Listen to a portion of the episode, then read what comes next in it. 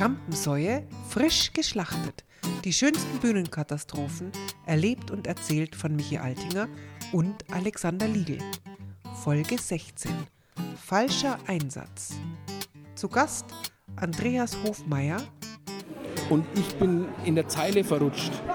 Und es kommt dann mitten in diesen leisen Streicherklang kommt ein sehr, sehr lautes äh, äh, Posaunen, Tuba, Trompeten, Akkorde kommen. Also irrsinnig laute Akkorde kommen da rein. Lukas Lobis. Und ich hatte ein komplettes Blackout. Ich ging nach vorne, ich stand da, ich habe gerade noch das mit dem der Reichskanzler führt aus und dann war Sendepause. Konstanze Lindner. Und ich habe die Reihenfolge verwechselt. Also ich habe erst, ich hab erst unten geschlagen und dann habe ich oben geschlagen. Und das Ende der Blechbläser. Alex? Ja. Alex? Ja. Dein, dein Einsatz jetzt? Mein Einsatz ja, jetzt? Ja. Ja, ja. Jetzt, äh, erzähl mal, erzähl mal. Erzähl doch du, erzähl, fang du an. ja, ja, du. wo sind wir denn? Wo sind wir denn? Wo sind wir denn? Wir sind am Anfang, wir sind jetzt hier bei falschen Einsatz. Beim falschen Einsatz, so heißt unsere Folge und wir sitzen wie immer hier unterm Dach in Strunzenöd. Ja, und haben unseren Einsatz im Moment und den ganz den richtigen, glaube ich. Ja, ja, ja. Und das ist ja, das ist ja erstaunlicherweise ist das ja tatsächlich unser Thema heute. Ähm, äh, Sachen, die nicht funktionieren, weil jemand nicht weiß, an welcher Stelle, dass er jetzt gerade sein sollte. Und das ist ja noch sehr, ein sehr häufiger Fehler, den kenn, kennt jeder, der auf der Bühne schon mal gestanden hat, kennen alle, äh, aber das ist uns nie passiert. nein, Also nein, wir nicht. äh, so gut wie nie. Wir haben da Kollegen, die Ja. dazu Geschichten erzählen. Also Ja, wir, genau. Wir, wir haben äh, öfter, öfter mal, also wir sind ja vorbereitet. wir sind vorbereitet. Wir sind ja immer sind- vorbereitet. Wir, wir, wir- wir gehen ja wirklich nur dann auf die Bühne, wenn wir zu 1000 Prozent Wenn wir genau wissen, wann wer was jetzt macht. und, und wir uns auch verlassen können, wenn ein Fehler passiert, dann ist es Konstanze Lindner Ja, oder, weil- oder irgendjemand, der mit uns auf der Bühne Genau, steht. das sind immer die anderen, die, Genau. die dann. und äh, da sind wir auch sehr unsympathisch dann oft. Es ist ja auch so, wenn einer einen falschen Einsatz sagt oder macht und der andere rettet Ja. oder die andere rettet, die, das ist oft die Konstanze, die rettet oft, ist dann schuld. Weil das Publikum hat das Gefühl, ah, der hat der, Genau, der, derjenige, der der oder die weitermacht, äh, ist dann, äh, genau, weil, wusste der, nicht weiter. weil der fängt an zu stammeln und sagt etwas oder improvisiert irgendwie etwas, was nicht ganz flüssig klingt dann. und das ist dann, das sind dann die Schuldigen, die Retter Weil sind der Zuschauer die ist ja nicht blöd, der Zuschauer ist nie blöd. Nein, nein, nein, nein. nein. Zuschauer checkt sofort, äh, welches Niveau das ist und, äh, und er hat ein hohes Niveau. Oh, ja, ja, Unsere Zuschauer immer- unsere schon. Also unsere- Zuschauer genau, sind, ja. sind eh Ja. Ni- Niveau. Und, und wer, wer, wer gerne mal einen Fehler macht, sind zum Beispiel Techniker. ja. Techniker, die man kurz vor dem Auftritt so anweist und Ja, sagt, pass mal also auf. die, können manchmal, man muss sie auch in, in Schutz nehmen und sagen, sie haben, werden, werden da hineingeworfen. Ja, ja, natürlich. Und, aber äh, es ist immer die Frage, warum können es die einen ohne Problem, nicht weil sie jung oder, oder ausgebildet sind, das ist gar nicht, das hilft Ja. nicht unbedingt. Und andere können es gar nicht. ja, ma- manchmal liegt es auch ein bisschen an einem Grundinteresse. An einem Interesse oder So. an zu viel Interesse. Ja, d- das kann also, da- oder dass, man wahns, dass sie wahnsinnig aufgeregt sind und um Genau. Gottes Willen, das ist der Alex Liegel, da darf ich keinen Das, Fehler ist, da, machen. da spielt der Michi. Ja, Könnt- könnt- das ist doch unser schönes Beispiel aus unserem Duo-Programm.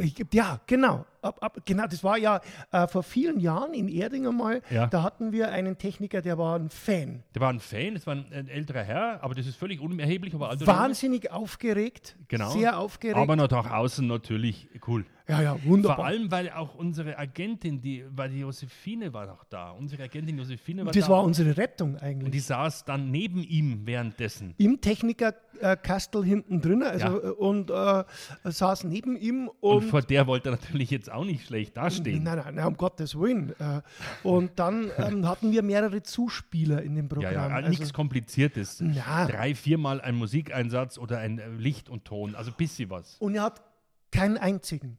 Der hat, genau, weit daneben. Also keinen einzigen Einsatz wirklich äh, gebracht. Es war so, dass die Josephine neben ihm stand und gesagt hat, jetzt, jetzt, jetzt. Und dann hat er sie angelächelt und hat gesagt, ja freilich jetzt, ich sehe es ja. ja, genau. Und, und, und, und dann, glaube die Josephine hat ihm sogar einmal dann aufs Knopfball gedrückt, Ja, ja, damit hat irgendwo, dass irgendwas mit ihm. Also das Äh, war, das war- körperlich. Ja, und das hat, dem hat das Programm wahnsinnig gut gefallen. Der war auch Ja. hinterher sehr angetan, äh, nach wie vor von uns, aber er hat den Abend mehr oder weniger Ja, zerstört. verdreht. Also er hat auf den Kopf gestellt.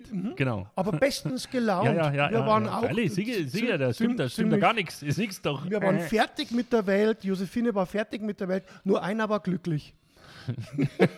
Der Techniker von Erding. Apropos Techniker, es gibt eine Techniker-Legende. Leider während Corona verstorben. Hans Arndt war die Techniker-Legende vom Theater im Fraunhofer. München, ich glaube, es gibt kaum einen Münchner Kollegen, der keine Geschichte über Hans Arndt hat. Aber eine meiner Lieblingsgeschichten ist, dass er mal Pantomimen zum Sprechen gebracht hat. Der Hans ist regelmäßig hinten in seinem Technikerkastel äh, eingeschlafen. Ist eingeschlafen, einfach weil die Luft manchmal auch nicht so gut war da drin. Genau. Oder es hat er anders interpretiert. Äh, es wurscht, was da steht, was das.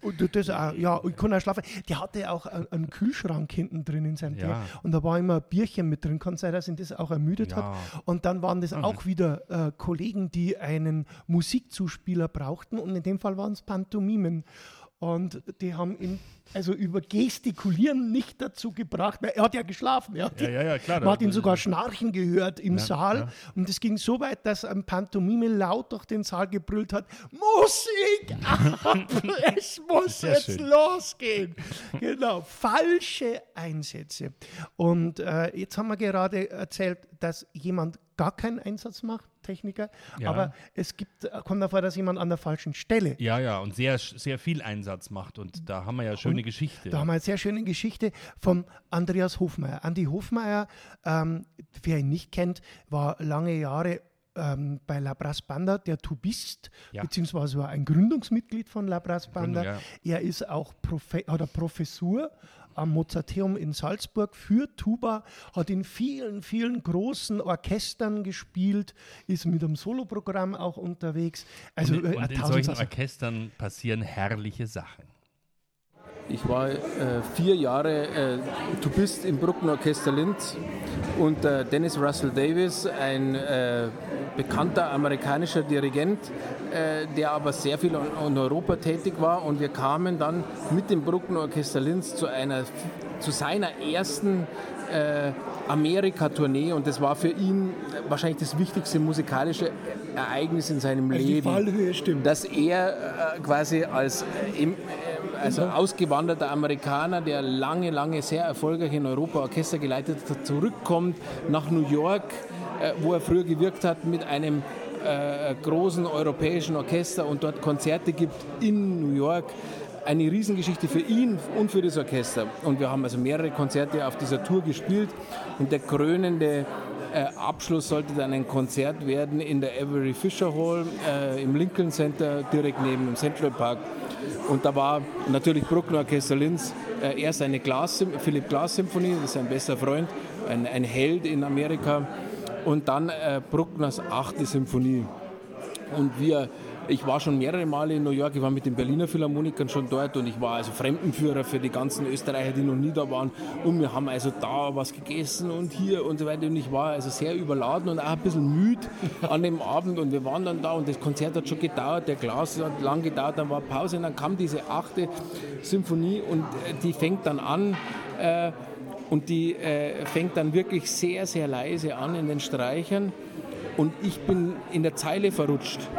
Und es kommt dann mitten in diesen leisen Streicherklang kommt ein sehr, sehr lautes äh, äh, Posaunen, Tuba, Trompeten, Akkorde kommen. Also irrsinnig laute Akkorde kommen da rein.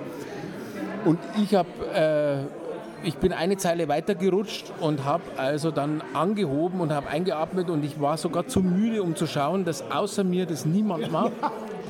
Und habe also in dieses Streicherpianissimo meine, meine ersten zwei vielgeschlauten Kontrabasstöne reingejagt und ihm ist der Stecken aus der Hand gefallen. Ich habe ihm sein komplettes Leben ruiniert. Und das war der Anfang der Symphonie. Die dauert dann nur 60 Minuten. 60 Minuten musste ich auf diesem Sitz. Und jeder im Publikum wusste, dass ich ihm sein wichtigstes Konzert seines Lebens komplett versaut habe. Die kennen die alle in New York. Alle. Aber er hat mir verziehen.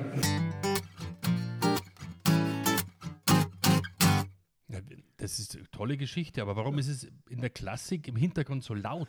Ähm, das war, kann ich verraten, nach der Verleihung des Bayerischen Kabarettpreises im Münchner Lustspielhaus. Ach, das. da hast du Ich habe tausendmal gesagt, setzen wir alle Start, ich Ja, ja, nehme einen ja, Andi auf ja, und so, das ja. war denen all wurscht. furchtbar. Äh, ja. Das ist die Leute, Kollegen, Kollegen, Ja, Kollegen. aber man hat es trotzdem ganz gut verstanden. ja, man, gut, ich ja. finde ich auch. find Und ich finde es schön, dass man mal wirklich aus dem Klassikbereich eine Katastrophe ja, hat. finde ja, ich sehr, ja, sehr das schön. Du hast doch auch mal ein kleines Zwischenspiel in der Klassik gehabt. Ach, toll, dass du mich daran erinnerst. Ich wollte dich gerade.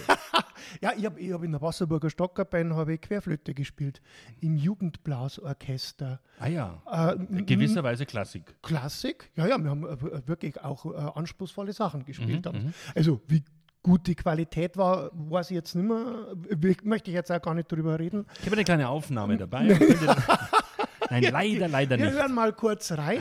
Leider äh, nein, ich, ich, ich, habe die Querflöte noch. Ich spiele auch noch regelmäßig so Weihnachtszeit. Äh, Ich weiß, auf so. einem Bein oft. Auf einem Bein stehen spiele ich Querflöte, bis, Mhm. bis ich einen Krampf kriege. Nein, ich habe damals gemeinsam mit meinem Bruder, äh, war ich in der Abteilung Querflöte tätig. So sechs Mädchen und mein Bruder und ich Querflöte. Ja. Und äh, die Herausforderung für uns war nicht besonders groß, gut Querflöte spielen zu können, weil wir wussten immer, die sechs anderen spielen garantiert. Die, die, die Mädels machen das Ja, schon. und wir haben ja, uns dann ja. wirklich in der Orchesterprobe in erster Linie darauf verlegt, äh, Blödsinn zu machen. Mhm. Und, und vor allem ich habe äh, in erster Linie, das, waren se- sehr hübsche Mädels auch und da wollte man natürlich gut entertainen, gut ankommen. Was ich übersehen hatte, war, dass zwei Reihen hinter mir äh, der Vorstand von der Wasserburger Stadtkapelle, der damalige Vorstand äh, saß, der hat Tuba gespielt und der hat mir schon den ganzen Abend von hinten zugesehen. Und Aber ihr wart doch, ihr Orchester sitzen doch immer gleich. War der überraschend hinter dir gesessen? Äh, der, nein, der, der, der, der war nicht immer bei der Orchesterprobe so, dabei okay. und da war er mal mit drin, weil er einfach mal schauen wollte, wie stellen sich denn die Jungen da so, so. so an. Und dann war da halt in erster Linie Halligalli Drecksau, weil ich halt ein Fass aufgemacht habe. Und dann hat das wirklich dazu geführt, dass der dann vor das ganze Orchester getreten ist und gesagt hat, jetzt muss ich schon mal sagen, Altinger, wer hat denn dir ins Hirn eingeschissen? Bist du behindert oder was? Und das war tatsächlich das Ende dann äh, meiner äh, Blasmusik-Karriere. Deiner Karriere. Also, Also ich war auf dem besten Weg Richtung Bruckner Orchester Linz natürlich. war ich. Also Ja. da hätte ich den Andi dann schon eher äh, kennengelernt. Ach Gott. Mhm. Ach. Falsche Einsätze. ja, Das ist unser Thema. Zurück zum roten Faden. der rote. Faden der falschen Einsätze. Ja, ja. Oh ja. Ach Gott, ja, da gibt es ja viele, da gibt's äh, Geschichten. Ich hab, hätte auch noch eine, vielleicht können wir die ganz kurz hier noch einflechten. Bitte darum, Herr Kollege, ich bitte Nein, darum. es war nur, äh, äh, wenn ich ganz zurückdenke an die Anfänge, äh, Gruppo di Valtorta, Kabarett Valtorta, da, da habe ich ja angefangen mit, mit, mit einem Freundeskreis und wir haben, haben da mit Begeisterung Ja, mit gespielt. vielen Preisen dekoriert, muss man sagen. Das Ja, war, ja, wir haben- das, war ach, keine, das war keine Kasperltruppe, das, Das war, war, wirklich Bundesliga war das. Und wir haben angefangen, das war aber schon äh, kurz nach dem Mauerfall, war Der Mauerfall war quasi euer Auslöser. Der Mauerfall war der Auslöser, Ja, wirklich, ja, war ja, ja, klar. Premiere Mauerfall. Ja. Ähm, an anderer Stelle habe ich das eh schon gesagt, aber also das war kurz du, nach. Scorpions und David Hasselhoff, ihr wir habt haben, damals wir haben die das Mauer... eingeläutet. Ja, genau. Ja, so ja. war das, ja. Und das war, und die, unsere kleine Mauerfall, also die, das fand, also in Regensburg äh, war das und dann der zweite Auftritt war in, in Kissing, das ist Richtung Augsburg. Ja. Und äh, da haben wir, das war schon mal Thema in einer anderen Folge, weil wir zu viel Schweinsbraten essen mussten. In dem Fall war aber dann, haben wir den, hatten wir den Schweinsbraten kurz vorher überwunden, haben schon gespielt und Kollege Markus, Markus Bachmeier, der jetzt ja auch das alte Kino Ebersberg leitet und, und eine Agentur hat, also richtig voll Und im wirklich Geschäft ist. einer ist, der auch handwerklich sehr begabt Der, ist. ja, der, der, der kann alles. Der, also, ja, der, der, muss kon- alles der können, weil er Einzige diesen Laden unter uns, der schmeißt. alles kann. Ja. Der, kann, der kann wirklich alles.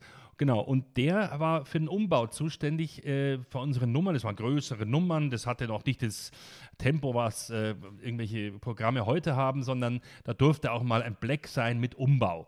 Und dieser Black mit Umbau, ähm, äh, da wurde ein für die nächste Nummer ein, ein Krankenbett au angedeutet, ihr wart aufgebaut. auf Tour und ihr hattet immer ein Krankenbett mit dabei. Ja, kein ganzes, es war so ein Zweidimension, es war das, war das Ende eines Krankenbetts und noch sowas nach vorne. Ah, ver- verstehe. Das, das mit, mit, war mit drei Stühlen zu machen oder zwei Stühlen.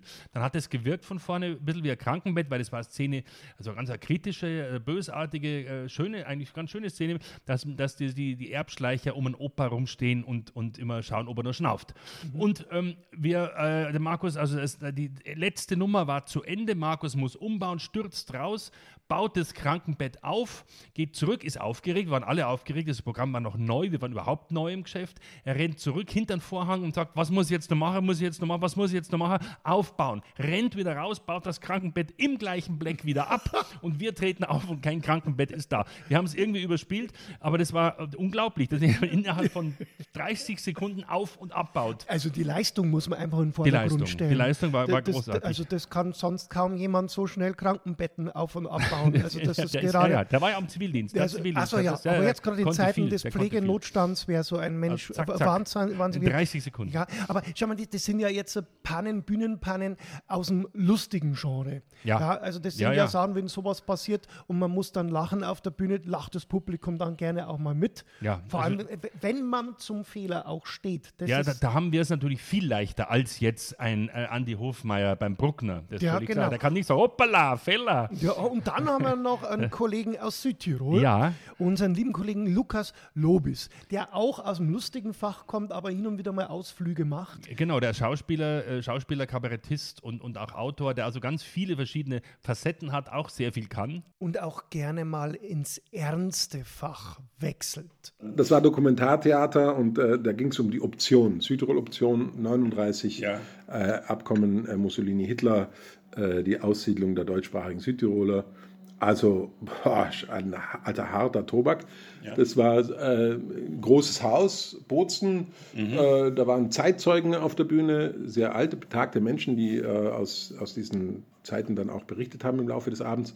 Franui, La Musikbanda Franui war mit auf der Bühne.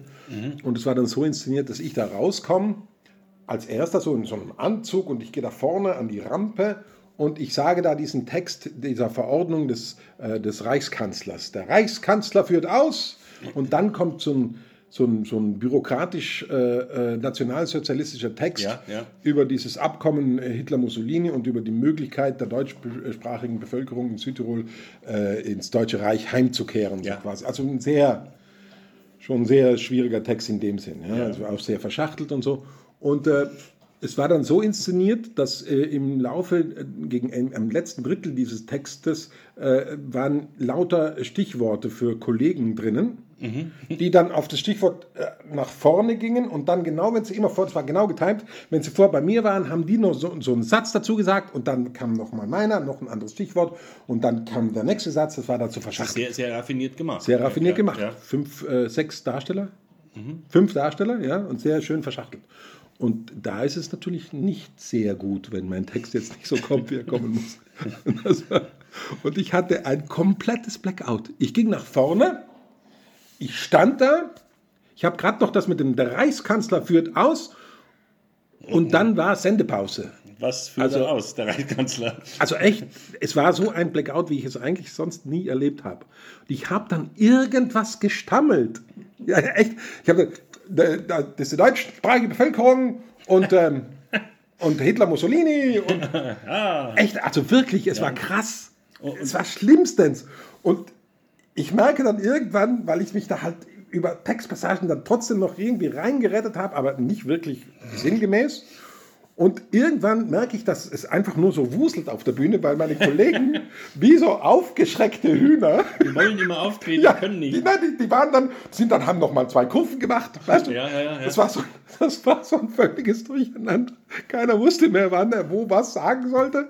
Es war wirklich schlimmstens. Und dann haben es, dann haben die halt einfach mal die Textpassagen noch mal reingeschmissen und irgendwie Ja, habe ja. ich mich dann dran entlang hakeln können, dass wir zumindest zum Schluss gekommen sind. Ja. Wo Franui dann wusste, das ist der Einsatz. Also die Musik hat dann gewusst, ich glaube, ich glaub, wir können nur anfangen. Er konnte nicht mehr. Der Reichskanzler hat ausgesetzt. das war so brutal. Oh Gott. Und das der Führer wüsste. Falscher Einsatz. Hm. Das Thema haben wir jetzt gut abgearbeitet, aber irgendwas fehlt uns noch. Irgendwas fehlt noch. Was Brutales Was fehlt. Brutales, stimmt. Aber Was fällt uns da ein? wer fällt uns da ein? Wer?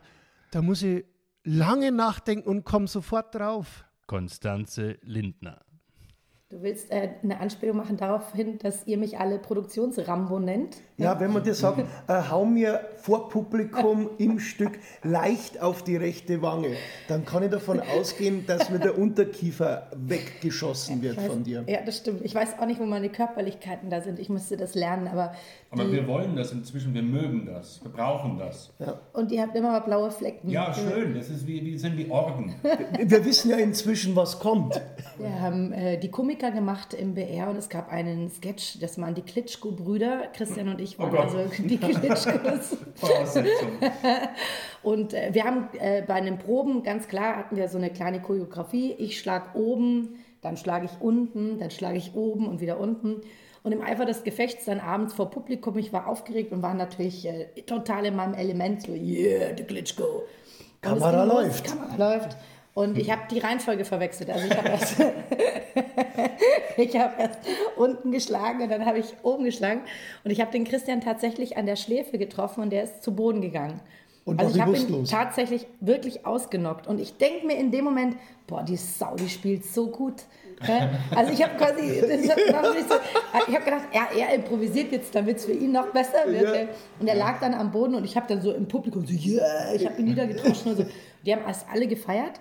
Und dann war Abbruch, dann kam die Regieassistentin, damals die Kathi, Ja. die hat dann noch gesagt so, äh, nee, wir müssen kurz Pause machen, dem Christian geht's nicht gut.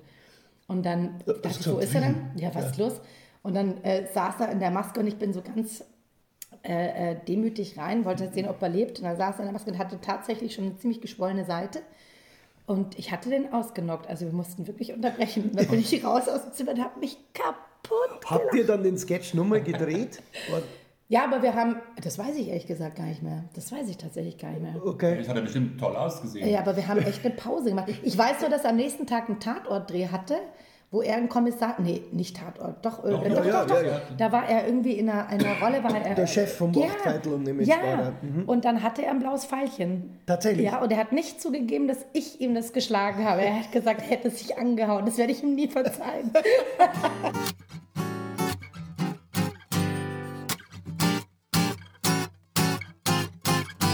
Von dieser Stelle ganz herzliche Grüße an den lieben Kollegen Christian Springer. Es geht ihm inzwischen viel, viel besser. Ja, aber wenn man genau anschaut, dann merkt man auch jetzt nach Jahren, Ja, dass da was ist. dass da irgendwie das Kinn leicht schief Diese sitzt Kraft beim- ist unglaublich. Ja, ja, ja. Ja, aber das ist doch jetzt mal ein schöner Abschluss. Ja, ja. So ein, schöner Knockout am körperlicher Schluss Abschluss. vom Ganzen. Also ich würde diese Sendung hochgradig bewerten. Ja, ja. Auf alle und, und Fälle. das soll das, das, das müssen Sie, das müsst ihr auch machen. ja, ja. Wir hatten Anspruch, wir hatten Schlägerei, es war alles, Alles mit, dabei, alles alles dabei, mit dabei. alles und das dabei. reimt sich. Und was sich reimt, ist, gut, gut. hat ein großer deutscher Philosoph einmal Oh gesagt. ja.